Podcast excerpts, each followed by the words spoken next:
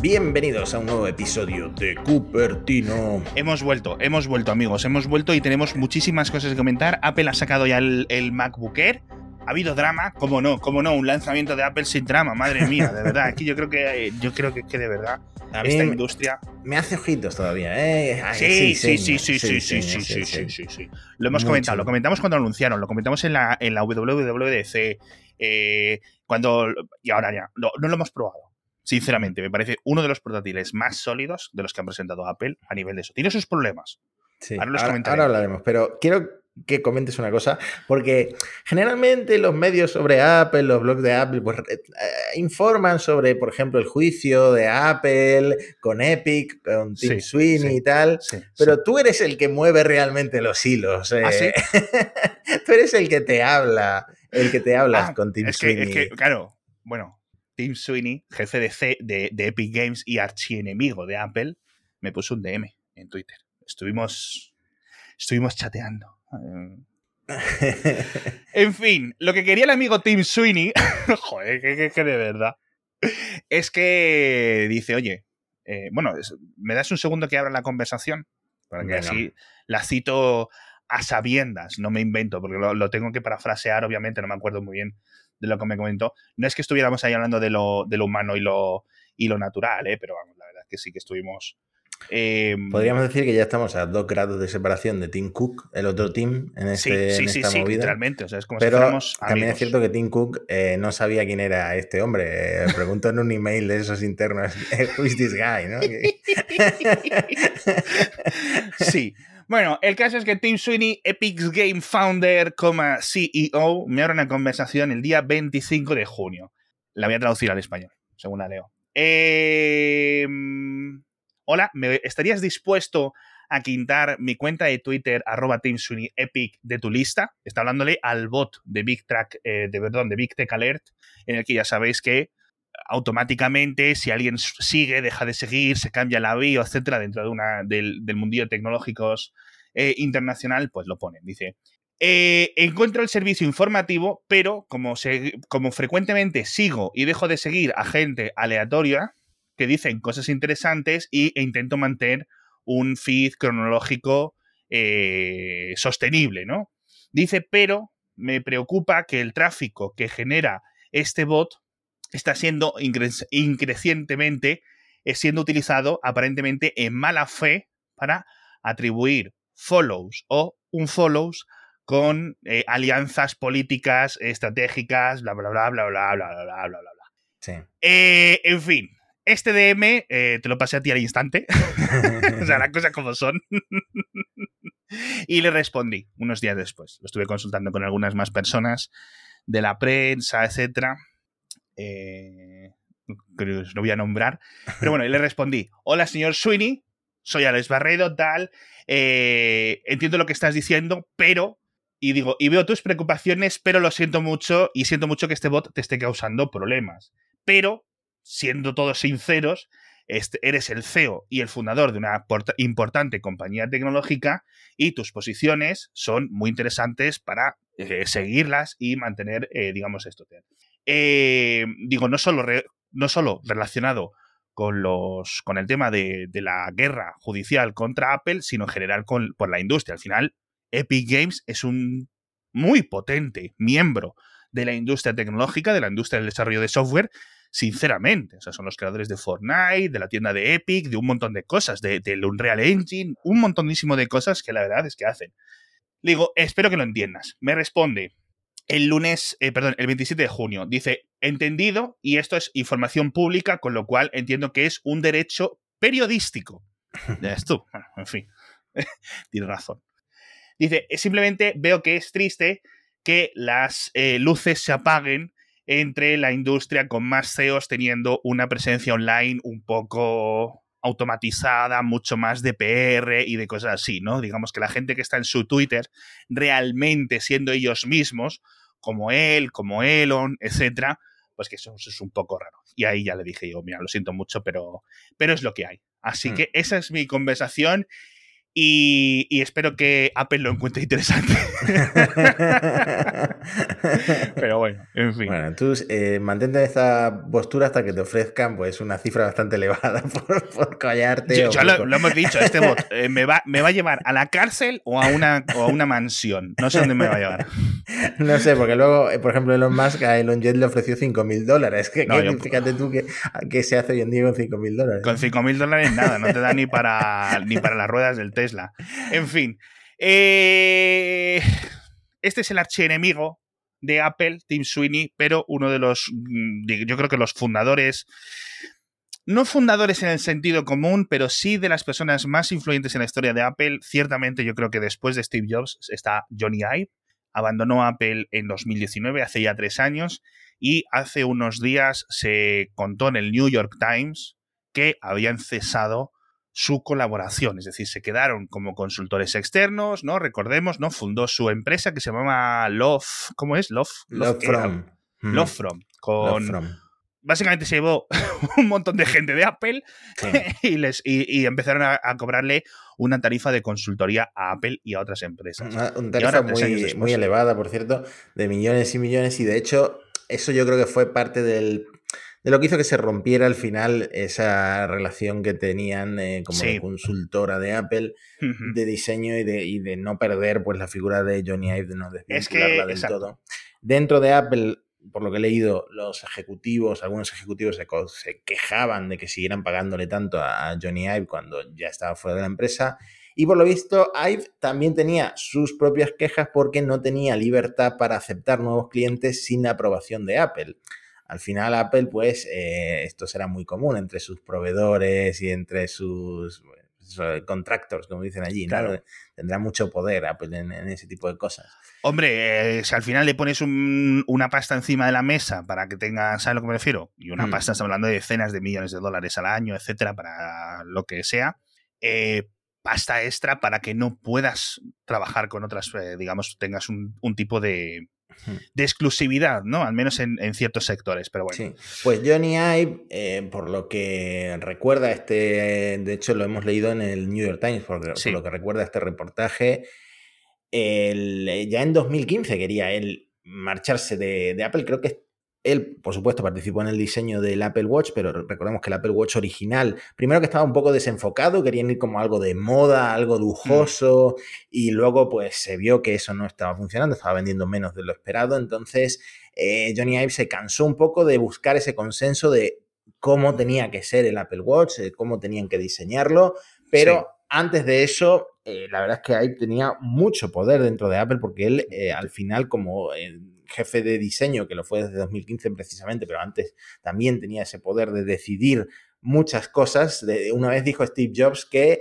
por debajo de, él, el que tiene más poder operacional dentro de Apple era, Johnny Ive, ¿no? Porque al final, pues como diseñador y como tan importante, como es tan importante el diseño dentro de Apple, eh, pues lo que tú dices, ¿no? Uno de los de las cabezas más importantes. Sí, exacto, uno de los mantras y al final es lo que se ha visto, ¿no? El espíritu, muchas cosas de las cosas que hacía Apple, en casi todos los aspectos veías ahí la mano de Johnny Ive, ¿no? Mm. Incluso podemos destacar, pues desde el diseño ese que hicieron cambiando todo casi 180 grados con iOS 7, etcétera.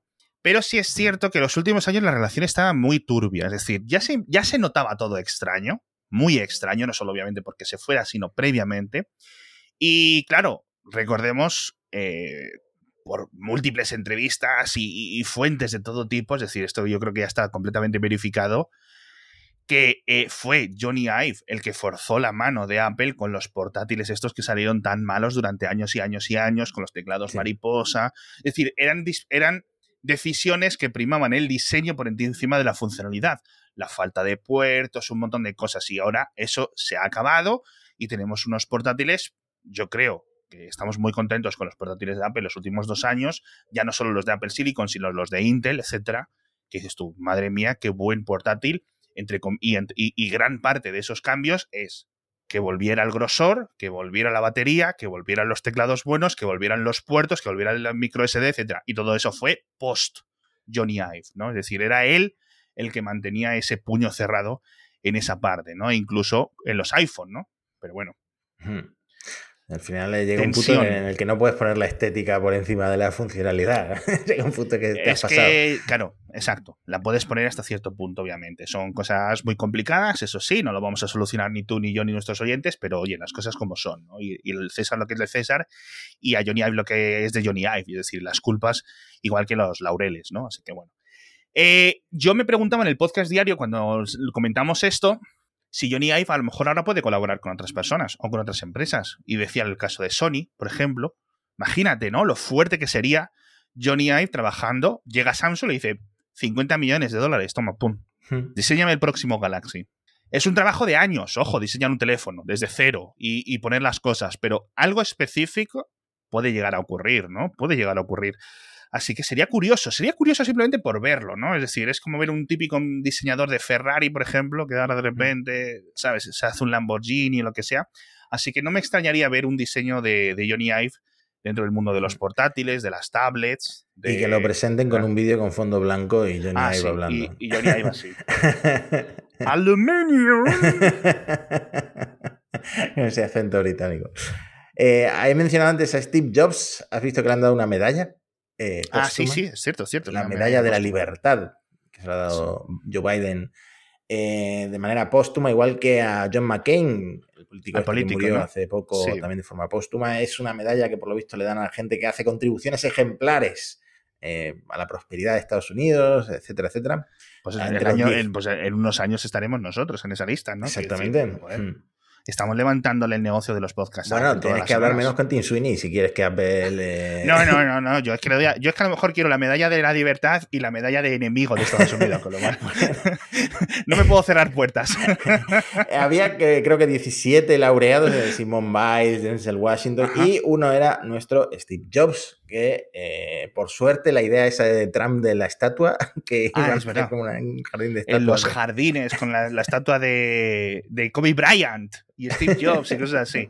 eso quedó descartado. Ah, sería curioso, pero mm. yo, yo, considero que las estatuas de gente que ha muerto tan recientemente siempre son un poco raras, ¿no? Hmm. ¿Verdad? O de gente incluso que está viva, ya no por hablar de la estatua de esa de Cristiano Ronaldo tan fea. Estaba pensando en la, estatua de Cristiano Ronaldo. Pero es que seguro, seguro que cuando la hagan, o las gafas son súper raras, parece que tiene la nariz muy rara, es decir, la estatua iba a ser un desastre, la hicieran quien la hicieran, ¿no? Pero bueno. Claro. En fin, eh, lo que quiero comentarte es un caso personal, por cierto, ahora que llevo varios días queriendo contártelo.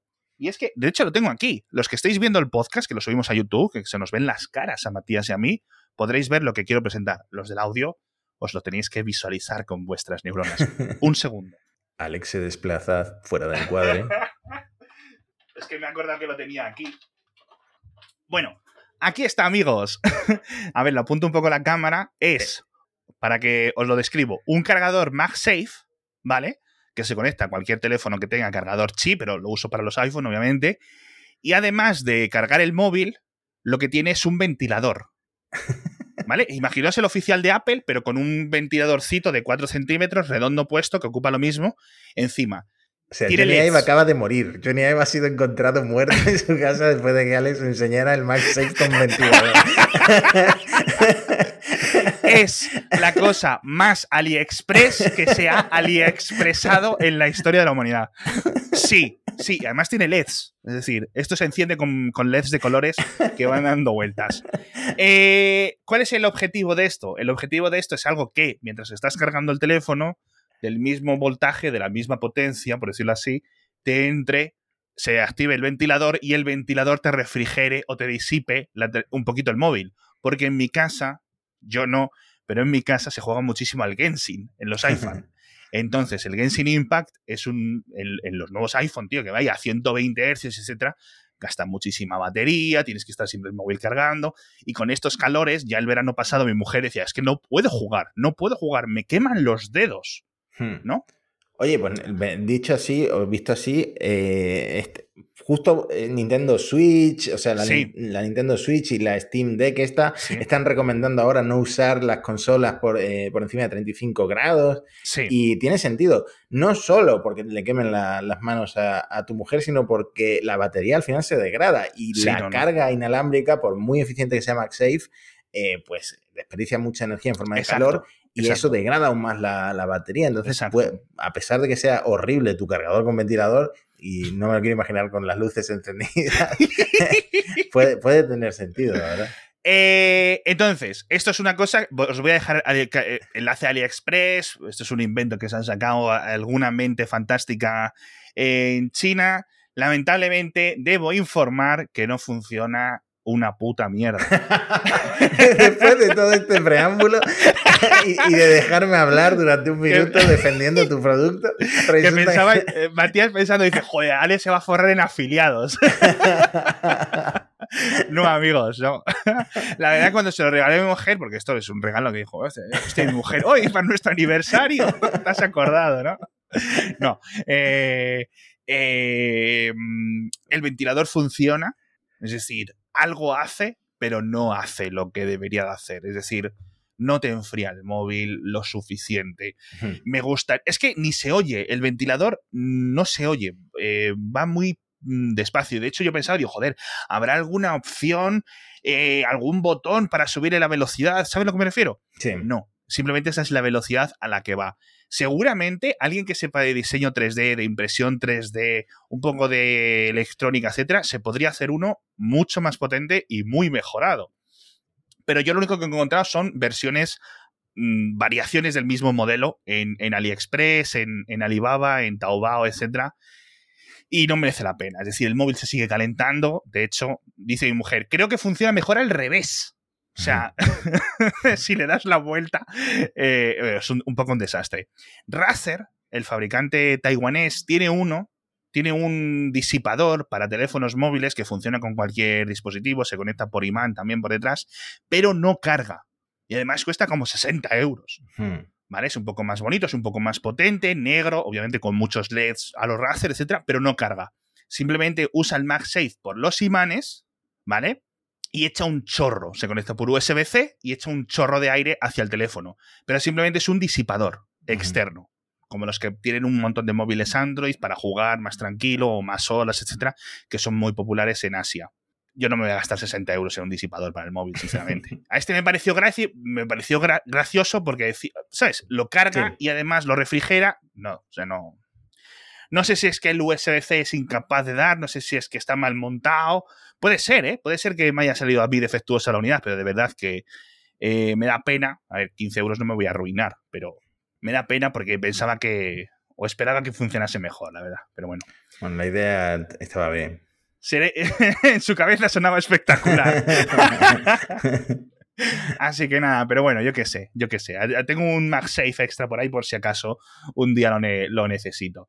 Eh, nada más, nada más. Eh, por cierto, eh, ha habido actualizaciones nuevas de software, la 15.6 para los iPhone, nuevas versiones para el iPad. En las betas públicas está la beta pública 1, la beta de desarrolladores 3 de iOS 16, ¿vale? Que los la podéis bajar, yo no la he instalado. ¿Tú la has instalado ya, Matías? Sí, yo sí.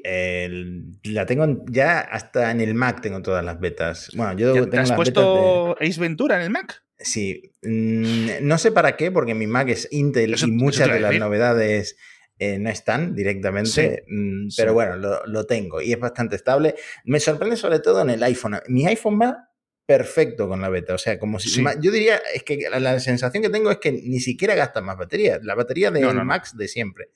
En el reloj tengo algún que otro problema, cuando uh Siri, no sé, hace cosas raras, eh, me dura un poquito menos la batería, pero en lo demás la verdad es que son betas muy estables y que la pública, si queréis probarla, eh, probadla porque yo por ahora no me he encontrado grandes problemas. Yo en la beta 2, del modelo de iPhone. En la, en la beta 2, en el 13 mini, en la beta 2 me ha dado problemas con TikTok. Es decir, de hmm. vez en cuando tiene un montón de Bueno, pero eso es una ventaja. Que, que de problema es TikTok y no pueda ver tanto TikTok es una A lo mejor no es un fallo, es una, es, una característica. Cuando detecta que TikTok está enviando la información a los servicios de inteligencia chinos, Apple me cierra la aplicación. Grande Apple con sus medidas de privacidad. eh, bueno, la beta 3 de iOS 16 tiene el fondo de pantalla original de los, los pececitos, este payaso de los de colores, de los Nemo, vaya, de las Némonas, mm, muy chulo. Y Pero ese, ese, fondo de pantalla, que lo presentó Steve Jobs originalmente, que es una de las imágenes más míticas, de hecho, ahora no está, pero es una de las imágenes que yo me había impreso para tenerlas aquí detrás. O sea, es que es una imagen mitiquísima de la industria de la, Sí. de la industria informática, sinceramente. Y no llegó al iPhone. Es decir, solo lo vimos en esa presentación. No, no, no estaba en el iPhone. Ah, porque- ¿no estaba en el iPhone? Bueno, Eso yo es- recuerdo que la primera versión de iOS no tenía fondo de pantalla, era directamente negro, pero yo pensaba que después sí que la sí que lo incluyeron. Puede ser que no. Lo que sí, esto pues viene con como un efecto perspectiva, cuando haces la animación de abrir la, la pantalla de bloqueo, pues hace un efecto guay. La verdad es que Sí. está muy chulo. Yo lo tengo puesto, de hecho, y mucha gente la- que tiene las betas he visto que se lo ha puesto. Sí. Esto- o sea Eh, que estamos todos ahora mismo con el fondo de pantalla del pez y en el ordenador el de los James Webb. Es, es que es eh, una locura. La- las reviews del MacBook Air. Todo el mundo, Apple Esfera, Marques Brownlee, hipertextual, no sé qué, no sé cuánto, no sé qué, no sé cuánto, todo el mundo con el fondo de pantalla de, de la nebulosa esta del James Webb. La... Sí, tío. O sea, es que es increíble, de verdad. Me ha hecho mucha gracia que literalmente. Y además, el podcast diario y el grupo de Telegram lo estamos comentando y dice: todo el mundo está con el mismo fondo de pantalla. Qué, qué panolis somos. Qué es una, panolis es una somos. pasada, es una pasada. Así Ay. que nada, eso, la beta pública, mm, yo os doy permiso que la instaléis, eh, pero bajo vuestra responsabilidad. Sí, sí, sí, sí. En fin, tenemos que hablar de Apple TV y no para preguntarle a- al bueno de Matías si ha visto ya eh, Severance, porque ya sabemos que lo ha visto, se ha acabado el meme. El meme volverá con la segunda temporada de, de Severance o la segunda temporada de Fundación, que ya hemos comentado y hemos hablado muchas cosas. Lo que sí que tenemos que comentar de Apple TV, súper rápido, es que ha tenido 200.000 millones de nominaciones, eh, cifra real. Ah, pues, pues mira, yo te, te- quería comentar algo de esto precisamente. Eh, Ted Lasso, por supuesto, la tengo pendiente, como todas las series de Apple TV Plus, menos de Severance. Y eh, me dice mi mujer de repente, oye, eh, ¿sabes en qué plataforma está Ted Lasso? Porque le han nominado a, me- a Mejor Comedia. Y ahora, ahora vamos a ver Ted Lasso, así que el Sí. próximo episodio me puedes preguntar por mi opinión sobre Ted Lasso. Venga, me la apunto, me la apunto. Eh, y de hecho, a lo mejor se puede venir tu mujer al podcast y todo. Pero, pero Ted Lasso, muy, muy exitosa. Sí. Eh, comentamos que ya no va a haber cuarta temporada, van a, creo que van a emitir la tercera ahora, lo que sea. Eh, a mí me resulta excesivamente empalagosa. Hmm, Es muy de, ay, que, que- de sentirse bien y cosas así. sí. Y hay cosas que dices tú, "Ugh, baja, baja un poquito el volumen. chiqui". O sea, me parece fantástica, ¿eh? Me parece fantástica. No he acabado la segunda temporada aún, eso sí que te tengo que decir. Pero bueno, nominaciones. Severance a mejor drama. Ted Lasso a mejor comedia en los semis. Vamos a ver si lo ganan, porque la verdad que la competencia es brutal. Todas las series me parecen increíbles de las que están nominadas. Adam Scott, el protagonista de Severance, nominado a mejor actor de eh, drama. Y Jason Sudeikis, nominado también a mejor actor principal de comedia por Ted Lasso.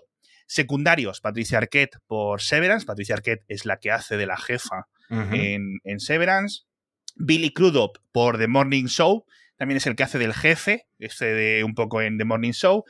John Turturro y Christopher Walker. Christopher Walken, perdón, no Walker. Walker es eh, Walker Texas Ranger.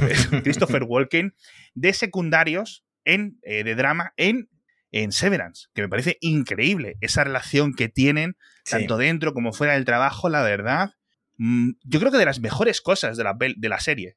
Sí. Ese- esa sensación que te dan esos dos actores que literalmente tienen unos minutos solo en cada Sí. episodio. Muy mágico, Totalmente. muy mágico, Mm. de verdad. No, no, no me gustaría vender. Sí, pero por favor, no busquéis nada sobre Severance No, en no, Google, no, no, busquéis nada porque hay spoilers por doquier.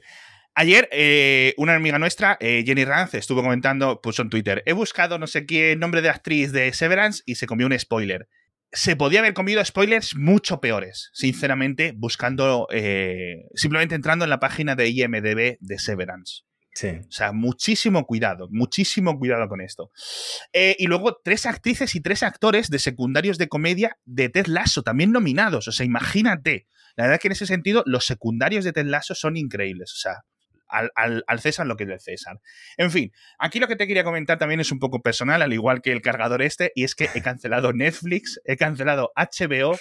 Cuando mis hijas llevan tres días sin salir de casa por el calor, se hace un calor terrible estos últimos días, me montaron una bronca, tío. Hmm. ¿Qué vamos a ver? Que no sé qué. Les enciendo yo el menú de la tele, de la Smart TV y le digo, mira, tienes Prime TV, el, el HBO, que decir, que aún no se había cancelado, que simplemente no lo había renovado, ¿no? Tienes el Prime, tienes el Apple TV, tienes el Plex, tienes el. no sé cuántas cosas, tío. Sí. El Disney no lo ha cancelado porque es el plan anual. Pero bueno. No, es que esto de las suscripciones está hecho para gente como yo que eh, de, la pereza de tener que cancelar y volver a suscribirte, Sí. está suscrito absolutamente todo. Y no es que yo me sobre el dinero, vaya, pero sí, es que hasta en Audible, que llevo sin escuchar audiolibros no sé cuántos meses, lo estoy pagando religiosamente mes a mes. Yo es que soy tontísimo, de verdad, que no lo entiendo. Es que de verdad que hay algo aquí que es eso, tío. Yo, por ejemplo, Apple TV lo tengo porque tenemos el Apple One más caro, el de los 29 euros, por mi mujer, no porque yo lo quiera ni nada. Hay muy buenas cosas en Apple TV. De hecho, claro, mis hijas ahora, al quedarse sin Netflix, al quedarse sin HBO, han dicho, hostia, este botón de Apple TV, ¿qué hace en la tele? Y les estado enseñando, ¿no? Porque hemos bajado y hemos descubierto muchísimas más series que ni sabían de estas series que a lo mejor eh, pasan un poco más desapercibidas. Apple TV Plus ya empieza a tener un catálogo, no es algo loco como Netflix, que tiene, cada día tiene 10 estrenos, pero sí es cierto que tiene cosas de estas para, pues para toda la familia, ¿no? Como se le dicen. Y se han puesto a ver lo del Lovely Little Farm, que sí es cierto que es un poco más para niños pequeños, ¿vale? Así como con marionetas, eh, eh, niños, eh, actores reales y también animales. Es decir, hay animales, animales marionetas y niños. Y como que Sí. hablan y cosas así. Está bastante guay. Está bastante guay, muy recomendada, pero yo creo que es más para niños de 4 o 5 años, ¿vale? Y lo que se han puesto a ver es la, la serie nueva, este reboot, este remake que ha hecho Apple de los Fraggle, de Fraggle Rock. Ah, ni em, ah, sí lo comentaste, pero no me, no me acordaba de que Sí, tío, existía. y está bastante bien. La canción, o sea, la están viendo en español, la canción no es la misma. Oh, que la, o mejor. sea, la, la- melodía es la misma que la serie de los 80. De hecho, los personajes son los mismos. Simplemente pues, han rehecho las marionetas, han rehecho los sets. Es todo un poco más mejorado, ¿no? Es como en plan, pues Ujú. 35 años después, pero todo es lo mismo. Y la canción, en la traducción, es ligeramente diferente, lo cual, por algún motivo, ha enfadado a mi mujer de forma terrible, vamos, gritando a Lo la entiendo, tele. Por ejemplo, en vez de decir, em, en la original decían, ven a Fraggle Rock, Ven a Fraggle Rock, no sé cómo sería en otros doblajes, ¿no? Y aquí en esta dicen, esto es Fraggle Rock. Mm. Y ya, pues eso, mi mujer está discutiendo como si fuera una comentarista de YouTube. Pero bueno, en fin, eh, no es recomendable dejar a vuestras hijas sin Netflix de golpe. Es, Pero Oye, bueno, la ¿sabes lo que yo no he conseguido? Que me he sentido súper boomer. Compartir mi suscripción de Apple TV Plus, que lo estoy pagando por, por Severance y tal, con mi familia, mi grupo familiar en, en iCloud. ¿Por Por no? alguna razón no lo consigo y todo el mundo pues tiene que hacerse, por ejemplo, mi madre cuando vio lo de los dinosaurios, que ya le flipan los Sí. dinosaurios, Sí, el, el mundo este jurásico, sí. Eh, se tuvo que hacer una cuenta de estas de prueba de, de siete días porque no, no conseguía yo compartirle mi suscripción. Entonces, algo estoy haciendo mal. ¿Tú los has metido en tu familia? Sí, está, está en mi grupo familiar. Es que, a ver, yo, por, por mucho que pague iCloud todos los meses, un te- dos teras y tal, eh, iCloud sigo sin entenderlo del todo, con lo fácil que es el, Es- el- el Google Fotos, el Google Drive, no sé, para mí, Como Ahora, boomer- ahora, ahora descubres por qué todas las webs de Apple cada dos semanas publican un artículo ¿Cómo compartir? No sé qué, no sé cuánto. Porque no es tan fácil como parece. No es tan fácil. Lo que tienes que entrar es en ajustes y directamente te sale tu familia. Al menos a mí me sale Sí. mi familia directamente. Y aquí tienes tus miembros. Yo tengo a mis hijas, a mi hija con sus restricciones en su iPhone, a mi mujer, que tenemos la cuenta compartida, tengo a mi hermano, que obviamente, pues como todos los oyentes un poco de este podcast, ¿sabéis? Vive en Rusia, no sé si me está escuchando, y entonces allí Apple ha cortado. O sea, es decir, allí no tienen Apple. Entonces le he metido en mi cuenta familiar para que él pueda vivir en el mundo moderno, en el siglo XXI. Así que nada, eh, he metido a mi cuñada, obviamente, su cuenta y todo esto, ¿no? Así que... lo, voy, lo voy a intentar, lo voy a intentar. entonces, una vez que entras en cada una de esas personas, Mm. tienes que... Ves que, qué derechos a qué suscripciones tienen. Esto no es ilimitado. O sea, yo solo son, somos solo cinco personas, pero no es ilimitado. Pero no sé cuál es el tope, ¿vale? Pero ahí tienes acceso al iCloud compartido, es decir, para que tengas acceso a esos teras de iCloud, o acceso al Apple Arcade, o acceso al Apple TV, y ahí es donde le tienes que dar el acceso. Revisa eso a ver si va a ser ese el problema. Pero vamos, es un poco complicado. Sí es Bueno, ya te, ya te contaré. Y aquí, no- joder, esto, mira, lo unimos muy bien. Vamos a hablar mucho de Netflix en este programa, pero, pero creo que está justificado. He cancelado, obviamente, como estaba comentando, pero es que aparte Netflix ha comentado ya lo de los hogares. Que en el futuro, si por ejemplo eh, mi suegra o mi madre quisiera tener mi Netflix, al estar en otra casa, ya no sé que son consideradas mi familia, al ser otro hogar, Sí. vamos a tener que pagar dos o tres euros por tener esas teles. Es decir, veremos esto cuando llegue a España, esto ya está en Argentina, está en otros países, etcétera. Pero esto va a dar problemas. Y yo creo que aquí Apple TV Plus tiene un poco de hueco si no aumentan los precios, si no empiezan a ser... Porque es cierto que compartir el Apple TV Plus, como acabamos de explicar los últimos cinco minutos, no es tan fácil como el Netflix. El Netflix le das la clave a cualquier persona y listo. Aquí tienes que meterlo dentro de tu familia, dentro de tus historiales de compras. Es familia real. Es decir, no es para meter a cualquier persona, ¿no? Sí.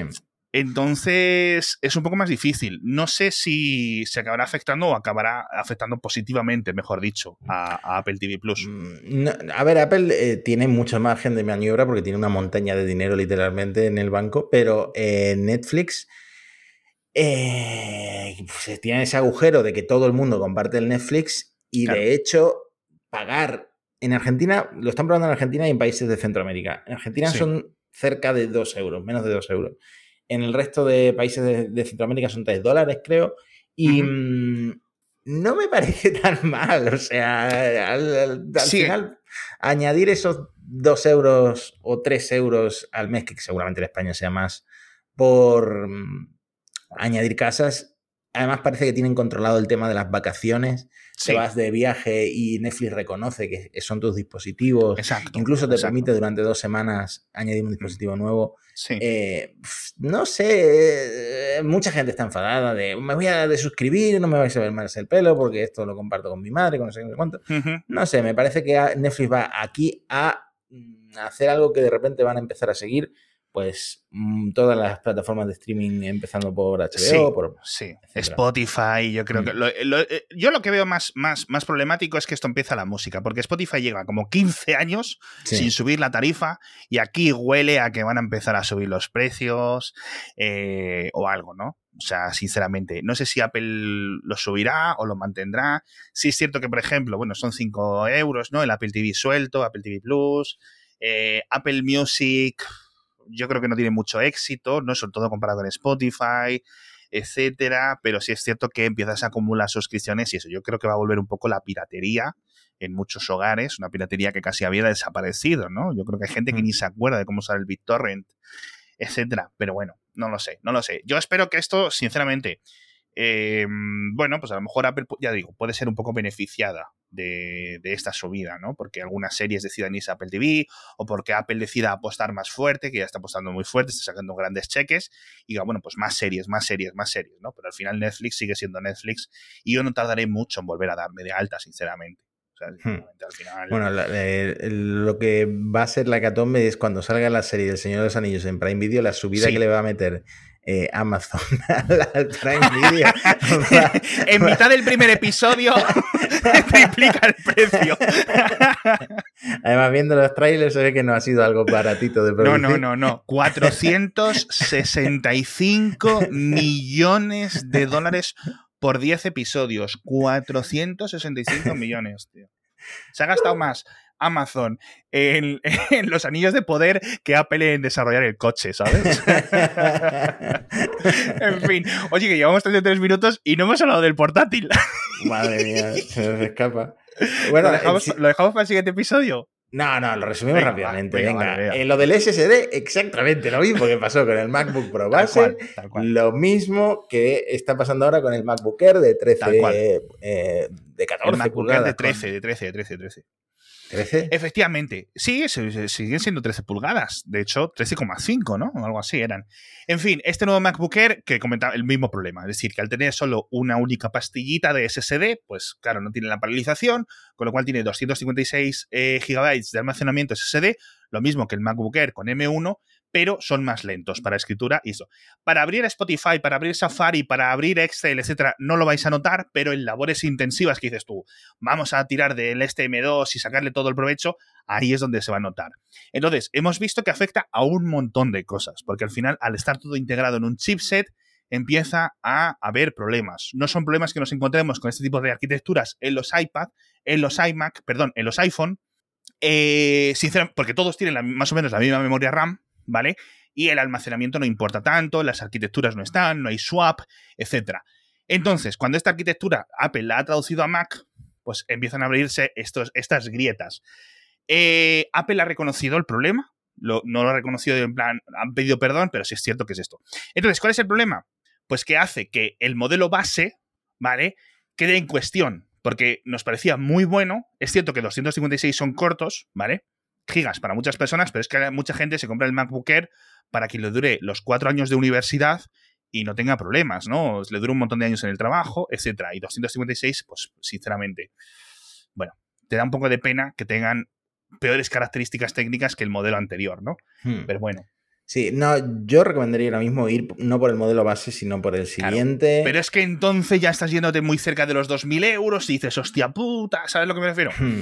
Y la, es que encima tienes que eh, duplicarle la RAM, porque si te coges el de 8, resulta que tira más de swap y entonces el rendimiento no es el mismo. Pero un problema que a mí me ha llamado muchísimo la atención, que se ha visto cuando han desmontado el portátil iFixit, sí. es que eh, no tiene disipador de calor. O sea, en refrigeración es básicamente un iPad, ¿vale?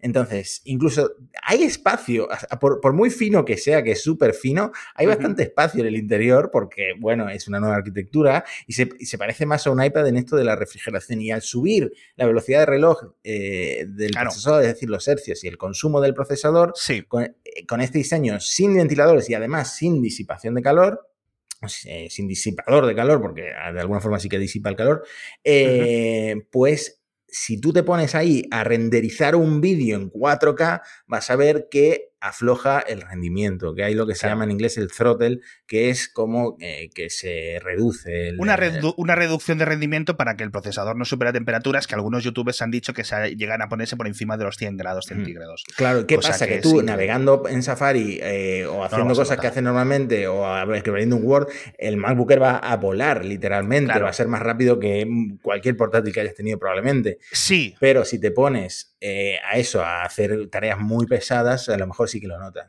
Es que entramos en una dinámica muy rara. Esto, por ejemplo, yo solo perdonaría un portátil de 800 euros, pero en un portátil de 1600 no. Sinceramente. Me parece un excelente portátil. Es decir, para mí este portátil es de un 9 de 10. El problema del disipador es algo que le va a dar guerra. Entonces dices, bueno, pues te compras el MacBook Pro. Perfecto, el diseño de 2015, este que tiene disipación, tiene ventilación activa, que se enciende, pero la disipación en los portátiles sigue teniendo los límites, a no ser que te compres un portátil gaming, un portátil especial, ¿sabes a lo que me refiero? Sí. Entonces, bueno, es que al final son portátiles. Si tú al final quieres sacarle el máximo rendimiento a los procesadores M, a los de Apple Silicon, en portátil no lo vas a encontrar. Es cierto que es muy cómodo, es cierto que no sé qué, pero al final es lo que es. La gente sigue trabajando en escritorio por este tipo de cosas. El Mac Studio es tan alto precisamente porque Apple le ha puesto unos ventiladores muy grandes. Y es mm. la única forma real de conseguir que funcionen los M1 Pro y los M1 Max con un rendimiento real, porque necesitan toda esa ventilación, a pesar de que consuman muchísimo menos que un Nvidia más un Intel más un no sé qué, pero es lo que hay, sinceramente, es lo que hay. Me da pena, me da pena, pero bueno, es un, un problema, sinceramente, que en el M1 no era tan fuerte por el tema de los dos sticks de memoria paralelizados y porque el M1 tenía una tasa de reloj más baja, con lo cual el consumo, como decías tú, también es más bajo, con lo cual no hacía falta tanta refrigeración o tanta disipación. Pero bueno, sigue estando disponible el M1. Sí, no. Y os vais a ahorrar 300 euros. O sea y que... también te digo, lo estamos pintando. Bueno, sí que si lo relacionas con el precio, lo puedes pintar mal, como tú dices, pero para un grueso de gente va a ser un portátil espectacular. Entonces es como complicado valorarlo. No, no, no es tan sencillo. Sí, sí, sí. Sí, es cierto que, mm, quizás la empresa tecnológica se centre mucho en los análisis de Cinebench, en los test de no sé qué, de los videojuegos, de, de, de cinema, no sé cuánto, tal. es importante tenerlo, y, porque hay muchas personas que es lo que quieren y, quieren saber, pero realmente creo que debería de haber algún tipo más de reseñas en las que se centren en el día a día. Y aquí el, el MacBook destaca por la batería, que al final es lo que Apple ha ido a maximizar. Sí. Literalmente. Es decir, que este portátil te aguante 20 horas sin ningún tipo de problemas en tu día a día. Eh, el problema es lo otro. Vale, que perfecto. ¿Cuál, es el, problema? Que entonces, este MacBook Air, tú se lo pones comparado con un MacBook Air de 2017 con un Intel no sé qué, y la gente no lo distingue.